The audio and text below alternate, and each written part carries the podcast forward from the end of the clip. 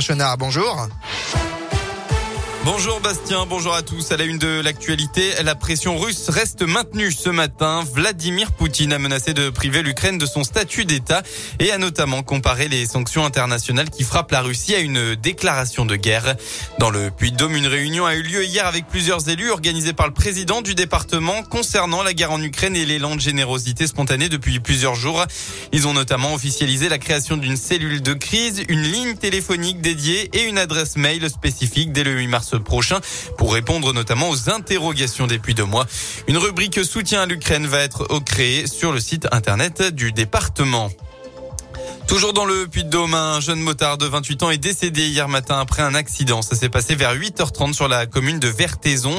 La victime était en compagnie d'une quinzaine d'autres motards et était en route au salon de la moto de Lyon. Il aurait été violemment projeté contre un poteau en bois le long de la route après avoir euh, heurté un terre-plein central. Les pompiers sur place n'ont pas réussi à réanimer le jeune homme. Goemio s'ouvre au public. Le célèbre guide gastronomique fait une escale au Albocus de Lyon aujourd'hui et demain pour le Goemio Tour.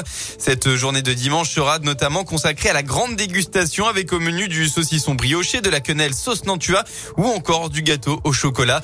Deux titres seront décernés. Le prix coup de cœur du jury composé cette année de Marc Vera, célèbre chef au, chapeau, et de Guillaume Gomez, ancien chef de l'Élysée. Le prix coup de cœur du public sera aussi remis par un jury de cinq gourmets choisis sur candidature.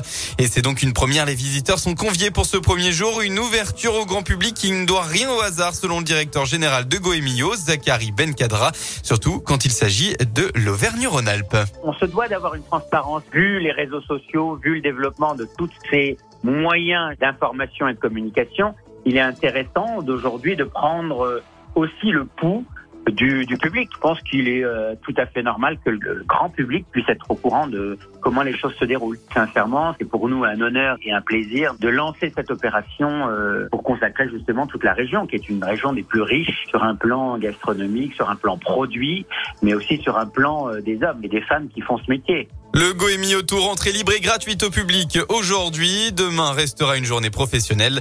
Le guide jaune régional Auvergne-Rhône-Alpes sera lui publié le 10 mars.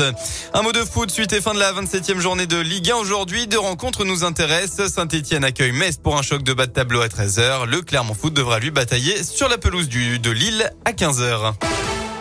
La météo pour aujourd'hui, eh bien la région va une nouvelle fois retrouver de belles éclaircies. Hein. Ce sera totalement ensoleillé dans la matinée. On va tout de même retrouver quelques nuages dans l'après-midi, mais pas de quoi gâcher le beau temps.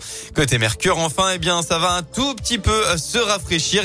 Il fera au maximum de votre journée entre 6 et 9 degrés. Bonne matinée à tous sur Radio Scoop.